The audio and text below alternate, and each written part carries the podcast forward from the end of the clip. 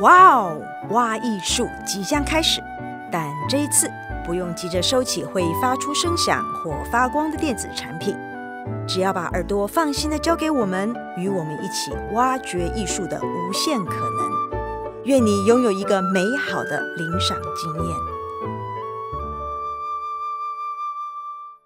大家好，欢迎收听由台中国家歌剧院制播的 Podcast《我有挖艺术》，导演不只出一张嘴。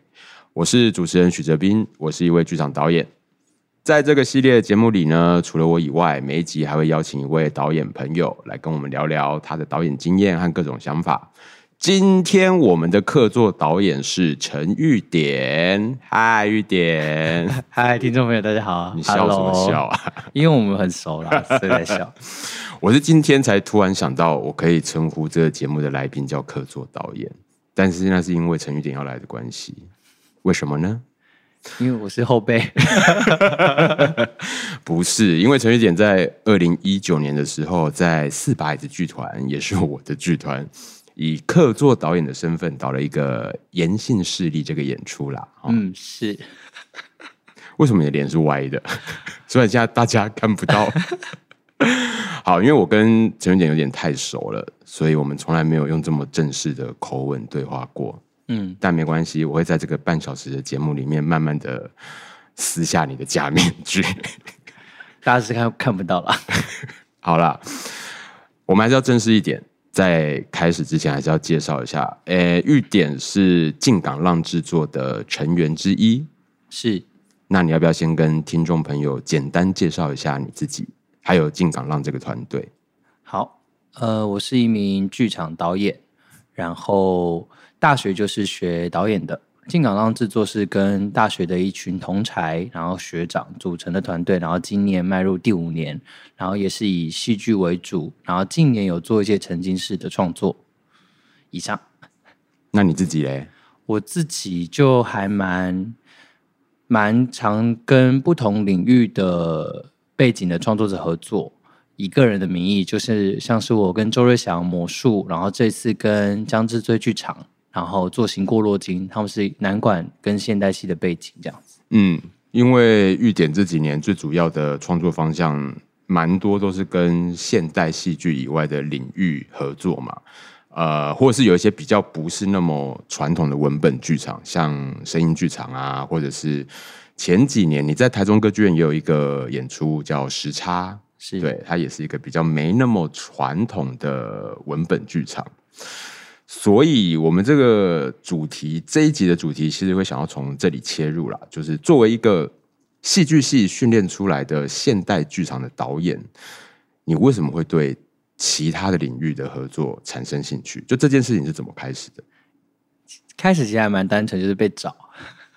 你说有人邀请你？对，就是想说，哎，有这个制作，然后想要找一名现代剧场的导演来合作看看，然后玉典有没有兴趣这样。那你为什么会有兴趣？想说就是蒙做蒙做这样子做中学，因为我我会问这个问题，是因为我觉得我我比较没有这样的经验啦，就是跟别的领域合作，嗯、然后我也是想象最近有，但过去十几年来也不太会有人问我，好像被问过几次，但我被问到的时候都会有一种哈，可是那个领域我又。不熟悉，嗯、我又不懂。嗯，无论是戏曲好了，因为我觉得跟现在戏剧比较严格讲起来，还比较有连结，可能是戏曲。但就算是面对戏曲，我也会有一种哇，那是另外一座山，我不懂。嗯、那我可能会怕我自己做不好。但是你哪里来的自信，觉得 自己可以做？我我其实就蛮常不太确定自己想要做什么或能做什么，所以当别人邀请的时候，就觉得哎，他好像比我自己更知道我可以做到一些什么。就像刚刚说，我喜欢蛮喜欢做中学，然后想要利用这个不懂的地方，然后就是边做边学，看我可以做出些什么。反而我没有那么，当然还是会害怕啦，但就事情都还是能做完，然后有在做的过程中会觉得，哎，原来这。我想做的东西跟他们想做的东西其实是有一些异同的。譬如说哪些呢？像是行过落金来说，就是现代剧场在传统的梨园戏、南管音乐里面，还是能够找到叙事或者说说故事的方式，他们不会这么背离。嗯。哦，但是但别人找你的时候，总还是会有一个判断，是就你所学的经验，你怎么样去想说？虽然是做中学，可是，在最初的一开始，你会做功课吗？就对于这个不熟悉的领域，我们讲，我们先讲新人类好，它是一个魔术合作的计划嘛？是、嗯、对，你可以聊聊，因为你跟周伟翔也合作了三年以上，嗯，对，嗯，这个跟魔术合作的经验是什么样的契机？一样是经由朋友介绍，然后先见面聊了之后，然后就是开始做功课之路。但是我觉得。跟做功课对象有点，也是要看对象的那些他们的知识来源为何。跟瑞想，我就比较尝试跟他见面聊天，然后他会丢东西给我看，然后都是一些可能是一些比较网络资料啊，或者是魔术就比较多是那种节目型的，或者是手法介绍型的。然后跟江之翠剧场，他们就因为他们是传统戏，他们就比较多文本，或者说。那种真的是完整剧团的制作一个节目，所以你还是比较是那种做功课是 research 的那种做法嘛？就是，呃、欸，案头功课比较多。你会真的去学吗？比如说，你有你有去学魔术吗？你有去学南管吗？哦、我其实有尝试过，但因为自己的时间分配关系，其实就是有点无疾而终。在这边，我要插播一下。陈玉典呢，他是时间管理大师，某个程度上，如果你们有机会翻开他的新势力小本本，你就发现他有点变态。就是玉典的那个每天的每日的时间分配，真的是，比如说啊、哦，早上十点到十二点做什么事情，十二点到两点做什么事情，只是分配的非常的密集的，对吗？连吃什么都会先写这样。对，他连吃什么东西，只是预告，你跟自己预告你要吃什么这样，就是到时候就不太用想。然后也可以安排前后的路线的时间。可是像你这么听起来这么一个严谨的摩羯座呀. 这么一个严谨的摩羯座，在面对未知的新领域的时候，嗯，心态可以开放吗？我我这是个中性的中性的问问句哦。我觉得我其实还蛮保守的啦。所以，我我不太确定这个开放跟保守有没有什么相对关系，但是我都会先问说，哎，这可不可以这样子做？你所谓的可不可以这样子做，指的是，呃，对这些合作对象提出一些他们可能也没那么熟悉的做法吗？嗯，算是，因为跟江之翠那时候一开始第一次合作的时候，我就问说，哎，我这样子这边做这样的选择有没有犯法？你说会不会有警察进来抓你？类似的一些这个道道德警察或什么之类的，梨园性警察这样子，梨园系警察就会先问这样。哎，这边你可以跟大家小小的介绍一下江之翠吗？嗯、好，江之翠剧场呢，他们其实虽然是一个近期是以南管作为传承的一个，他们其实算是从社区剧场转型变成一个实验剧场。剧团就是他们，其实跨，他们不是这么典型的在传承南管跟梨园戏的剧团。嗯、对，他们其实，在周老师的带领之下，周一昌老师，周一昌老师前团长，嗯、然后他们其实有做过太极气功啊，学过印尼的宫廷舞啊，然后也跟电音合作过，所以 他们其实非常跨域。嗯，在那个小剧场的年代，嗯，然后近期是。经由他们的其中一位团员刘婉仪作为制作人，然后邀请我进入合作的关系，我才有机会认识江子翠剧场。然后近期他们就是有在推广男管，然后用男管作为他们的主要练习的方向。然后这也是由周一昌老师所主导，然后他们继续延续到现在。那无论是南管或是魔术，你们你在跟他们。工作的时候，因为我自己在想象跟未知的领域工作，我觉得我比较少这样子的合作，或是我潜意识会有点抵抗或是排拒，好像是因为我不想要被看穿，我不懂这件事情，跟我也可能没有那么多时间去学一个新的东西，因为对我来说，我觉得我好像没办法像你这样做，完全的做中学，我好像必须得要知道一个。一个大概，或至少知道一个程度，我才比较有信心去跟他们工作。然后我觉得那是因为会想要这样子做，是为了避免发生我认为不必要的摩擦。嗯，那在你跟他们的工作过程中，这样子类似的摩擦或者是比如说你刚刚讲的，就是你想要这样试试看，但他们不一定会觉得可以。嗯、就类似的经验，你是你有什么可以分享的？我觉得呃呃蛮有趣的是，其实摩擦是近年可能越来越频繁。你说合作越多次之后，对，因为越熟悉彼此，对，一开始可能就是相敬如宾，你想要什么，我想要什么，可不可以这样？可是近年就是反而是像你刚刚说的那样，就跟谈恋爱一样。我是没谈过几次，我不知道了。大家的经验可能是相似吧？Maybe 就是你本人没有在谈恋爱，但你一直跟其他领域人谈恋爱。嗯，他的脸又歪掉了。我不知道哎、欸。是哦，那所以近期的摩擦会是哪一些？就是因为我觉得传统艺术是时间的累积。然后他们会对自己的技巧或者说技艺更加的要求，可是原本我可能没有看到那些东西，或者说我觉得那些东西已经够好，可是他其实，在每个人的眼中，对于这个好的追求、美好的追求，其实有一种不同的美学，或者说不同的对自我的要求标准是不同的，然后大家会就这个标准去做讨论。但可是像你讲这件事情，如果你你不懂，或是你没有去学，你怎么样？在这个问题发生的时候去解决，然后也是因为合作了将近第四年，就变成说我其实语境不同，但你会发现沟通的事情一样。我可以借由说他们在这个传统戏的表现上面，我会说，哎，为何这边的速度或者说它的节奏比较可能绵延、比较慢，时间感比较长？因为因为他这时候其实他还在写意的表现，他并不是在跟他的面前的对手讲话。不是一个当下的事件解决，然后我当下这样沟通时，其实他们也听得懂，嗯、他们可以从这个城市科布里面去回应我在聊的事情，所以其实有一种异曲同工。嗯、但是这个是这个对话是不会发生在一七年，不会发生在一八年。嗯，对。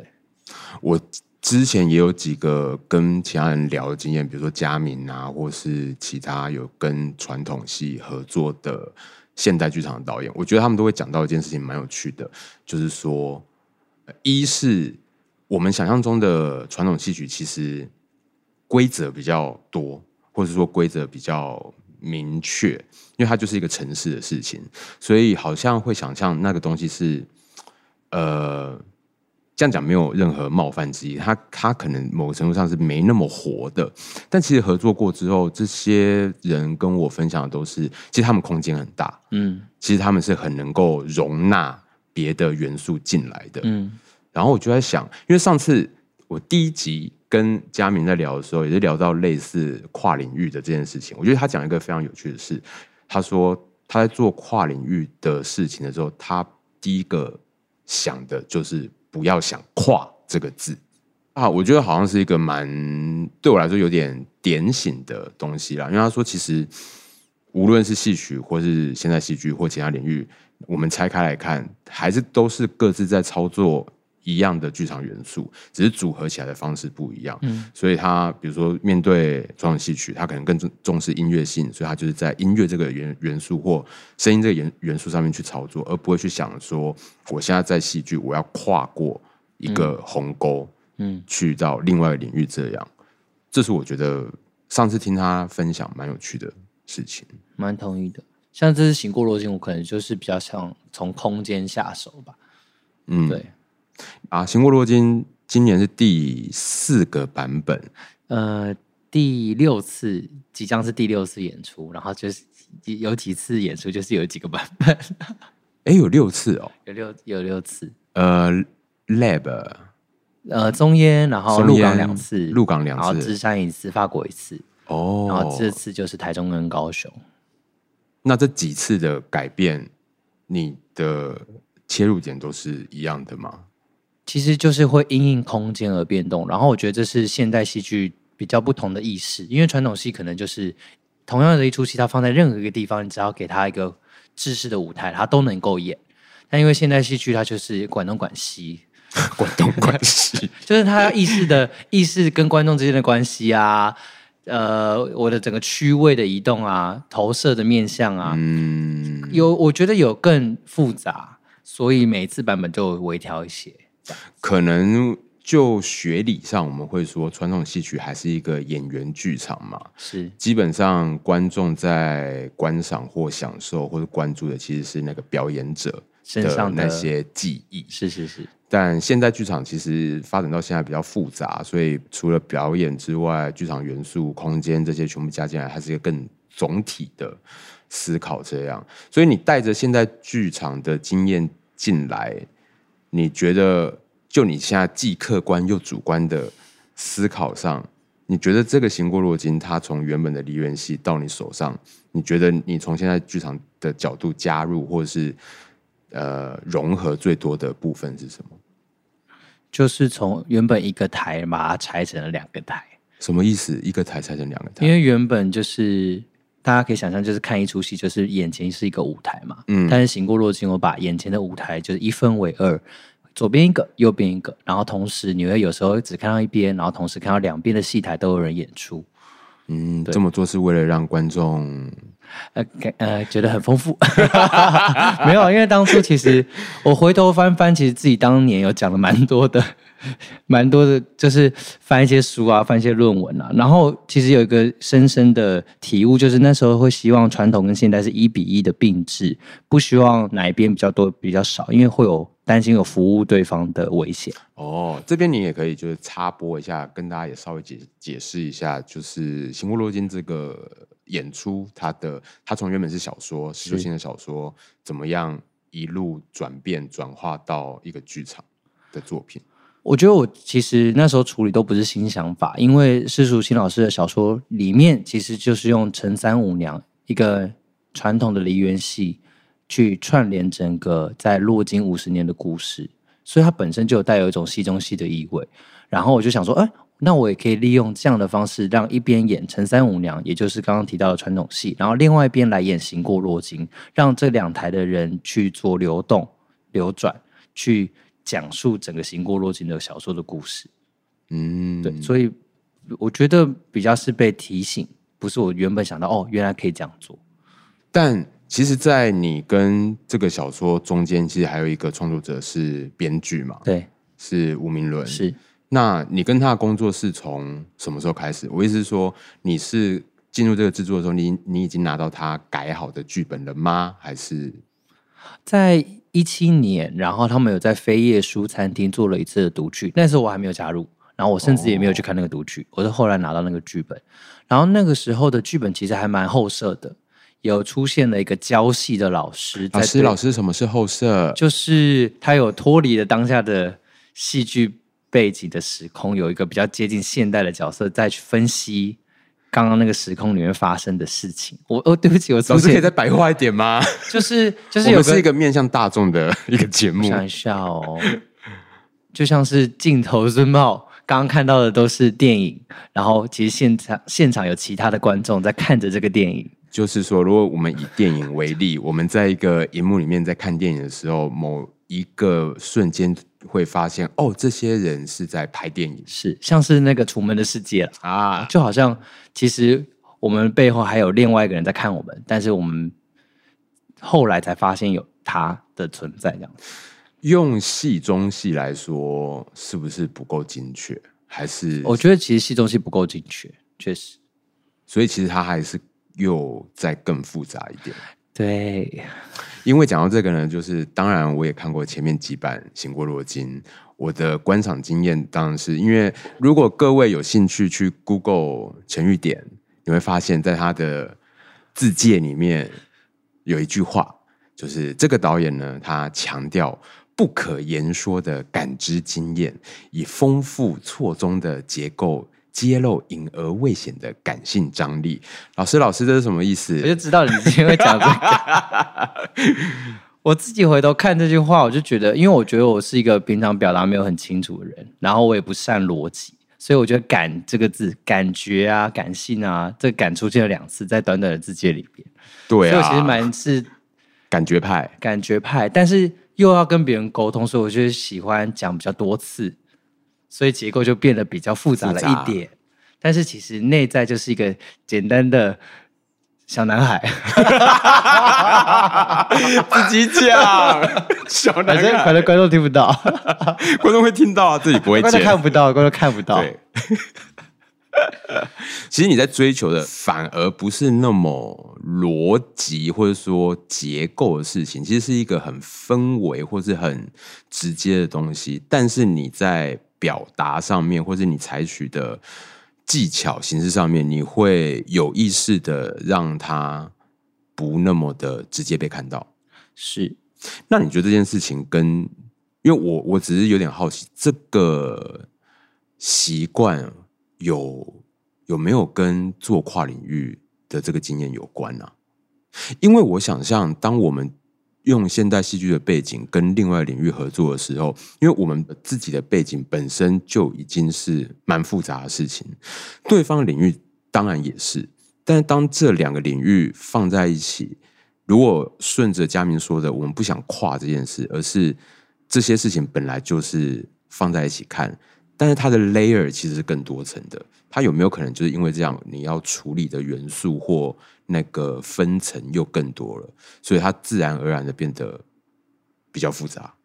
我不晓得，因为我这两天在准备你的访纲的时候，突然想到这件事情，当然也加上你本人性格啦。我我其实觉得蛮同意的，因为他们本身就有自己的一个文化，跟他们处理叙事的一个美学，然后我的加入其实就是逐步的靠近，所以。我觉得在作品中，在我在跟别的领域创作者合作中，你会看到那个一步一步的过程，而不是直接在讲这件事情。不过，我想其实更核心的还是跟创作者本人的性格有关啦。毕竟作品还是创作者的延伸嘛，对不对？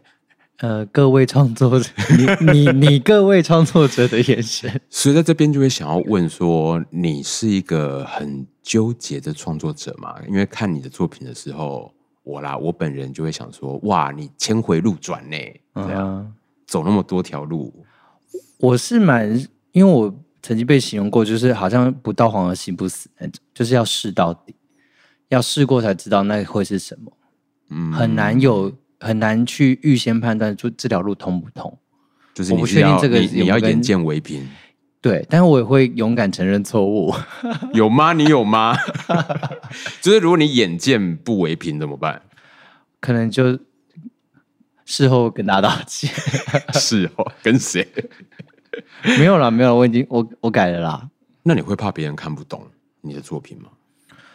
嗯，我其实越来越没有特别担心这件事情。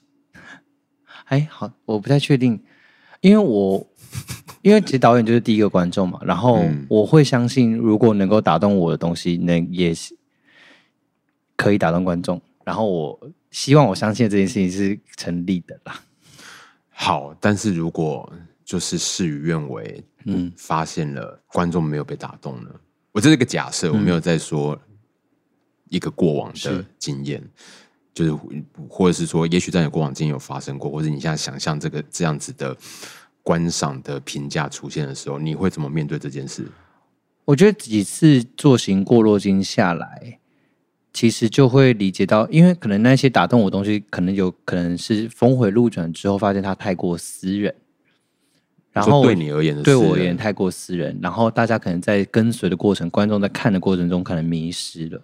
所以在几次下来，我就会变成是调整、调整、调整。说，其实大家需要的，或者说大家被吸引的东西到底是什么？其实就其实就是蛮简单，就是情节跟故事。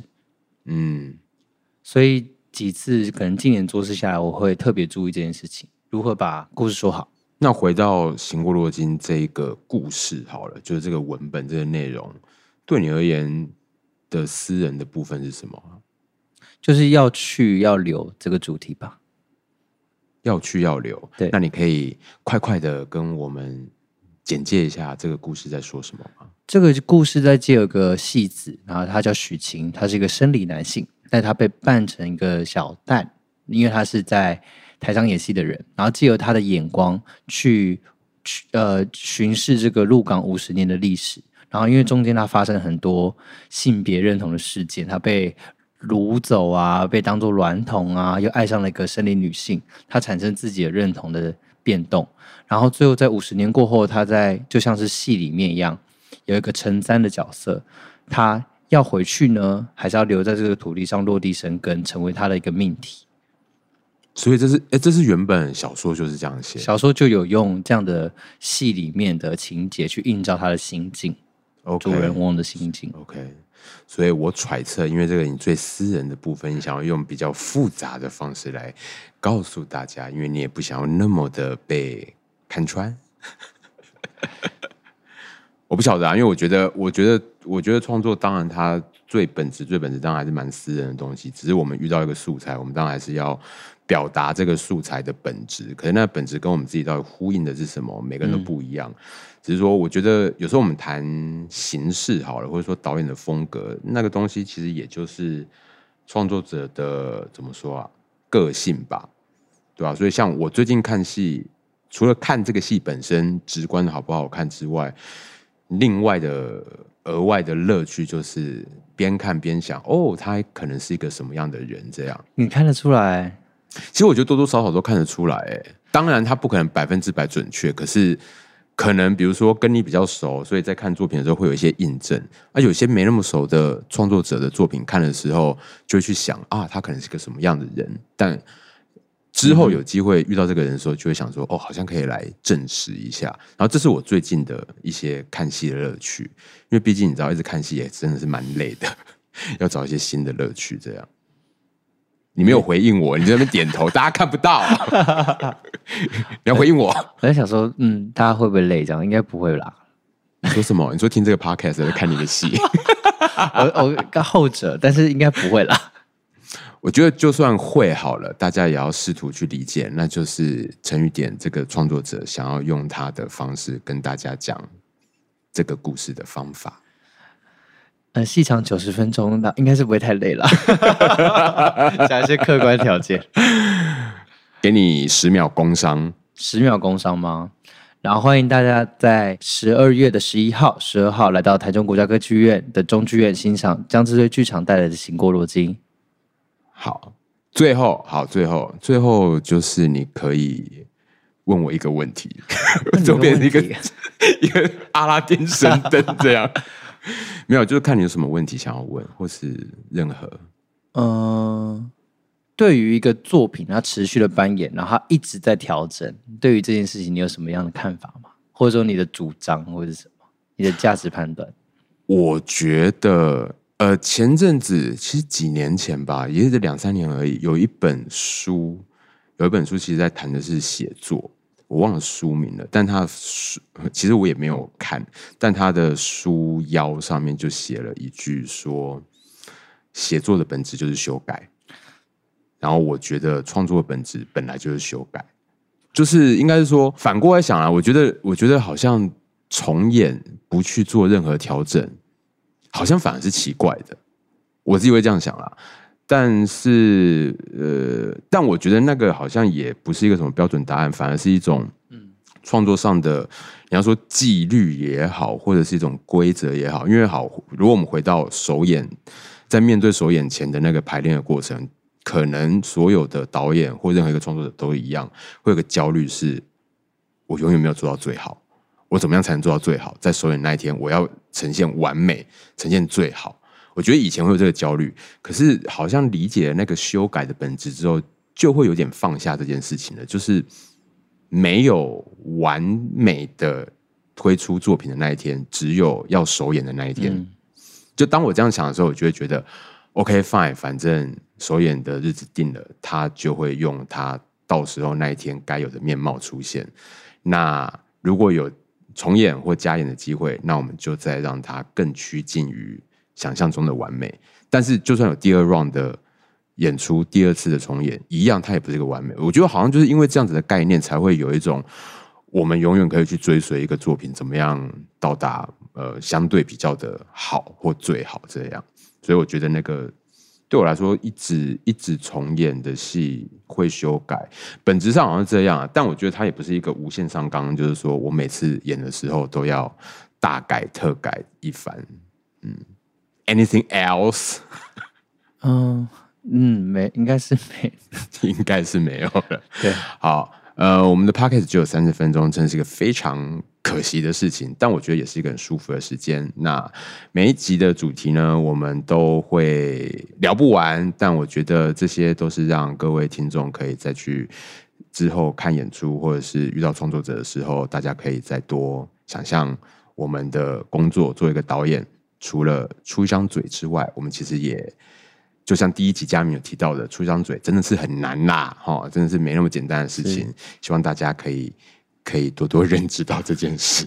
好，我们接下来还有三集的内容。那今天非常谢谢玉典来到我们的节目里面，谢谢玉典，谢谢各位，谢谢泽斌，拜拜，拜拜。